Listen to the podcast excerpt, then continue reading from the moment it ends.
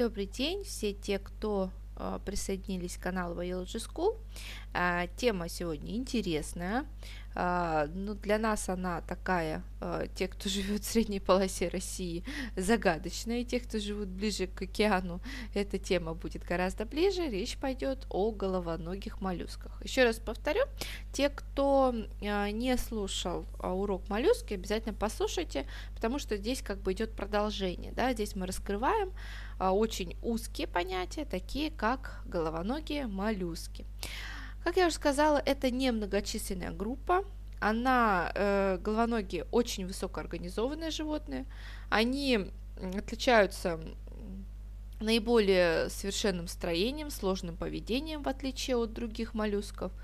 И их название головоногие объясняются тем, что на голове у них расположены конечности, щупальца, обычно их 8 или 10, при помощи которой животные могут передвигаться по дну, но головоногие э, ноги, конечно же, им нужны не только для этого. А, не только для передвижения, а также для заботы о потомстве, для того, чтобы ловить свою добычу и так далее.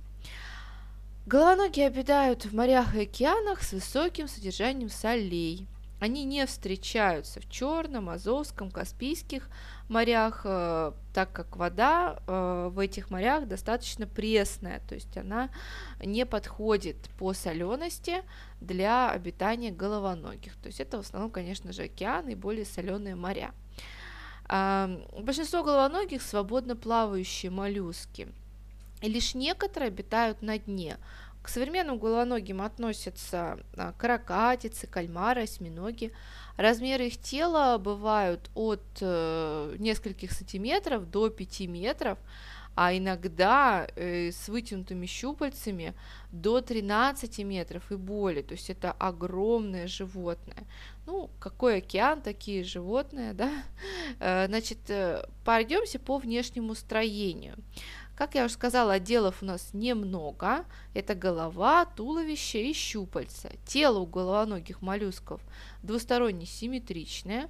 Оно обычно разделено перехватом на туловище и крупную голову, а нога видоизменена э, в расположенную брюшной стороне воронку, э, мускулистую конечную труб, коне, э, коническую трубку, по-другому трубка называется сифон, и длинные мускулистые щупальца с присосками, расположенные вокруг.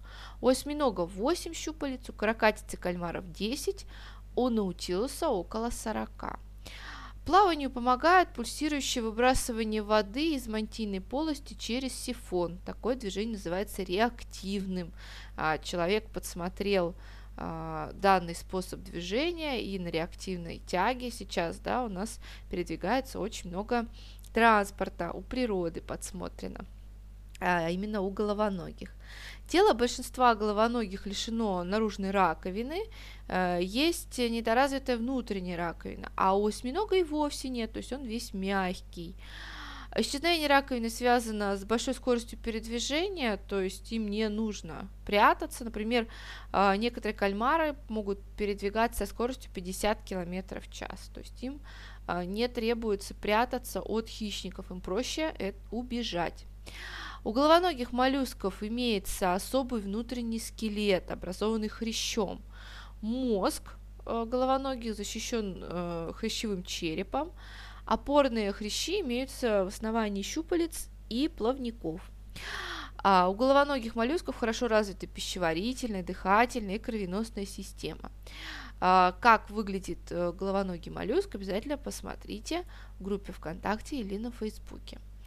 А, значит, пройдемся по основным системам, а именно пищеварительная система, значит, э, включает в себя ротовое отверстие, а, которые окружают две толстые роговые челюсти черного или коричневого цвета, очень похожи на клюв попугая, они изогнуты.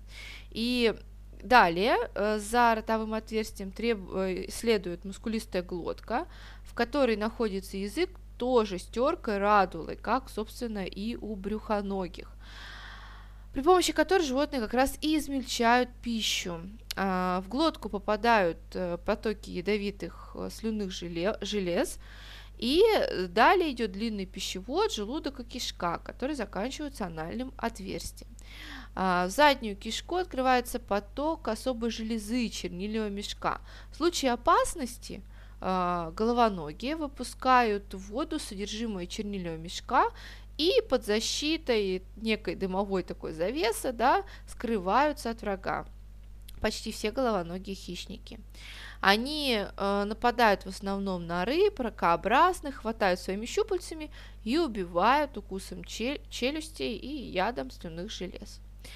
А, далее, а, как я уже сказала, нервная система а, у головоногих более серьезная, сложная, и нервные узлы достаточно крупные, они располагаются близко друг к другу и образуют общее окологлоточное образование, которое уже похоже на мозг.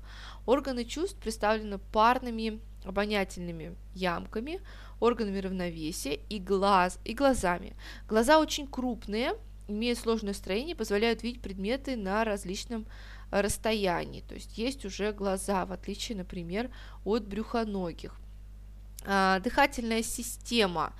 А, если мы говорим про нее, то э, в основном головоногие имеют одну пару жабр, которые находятся в мантийной полости.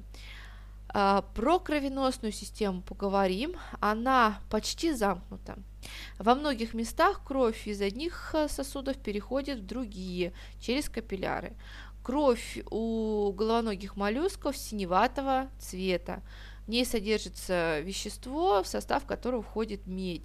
И сердце осьминога трехкамерное, состоит из э, одного желудочка и двух предсердий. Сокращается около 30 раз в минуту. Головоногие раздельно полые. А, половые различия между самцом и самкой иногда а, резко выражены в окраске, строении частей тела, то есть мы можем их отличить визуально. Обычно они размножаются раз в жизни, после чего погибают.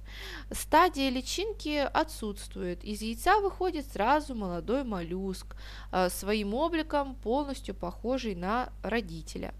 Э, самка кальмаров и каракатиц прикрепляют яйца к подводным предметам, а осьминоги охраняют свои кладки, э, пока не вылупится молоть, при этом иногда э, даже не потребляя пищи. Собственно, из-за этого они, как правило, и погибают, из-за того, что очень продолжительное время они не э, едят, а только охраняют э, своих маленьких осьминожек.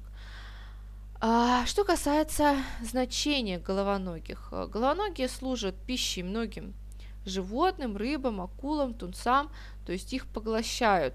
Да и человек э, не прочь тоже полакомиться кальмарами, осьминогами или каракатицами. А, ну и, конечно же, роль в экосистеме у головоногих тоже достаточно большая. Э, как я уже сказала, они э, являются хищниками.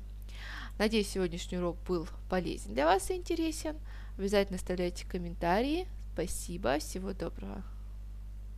thank you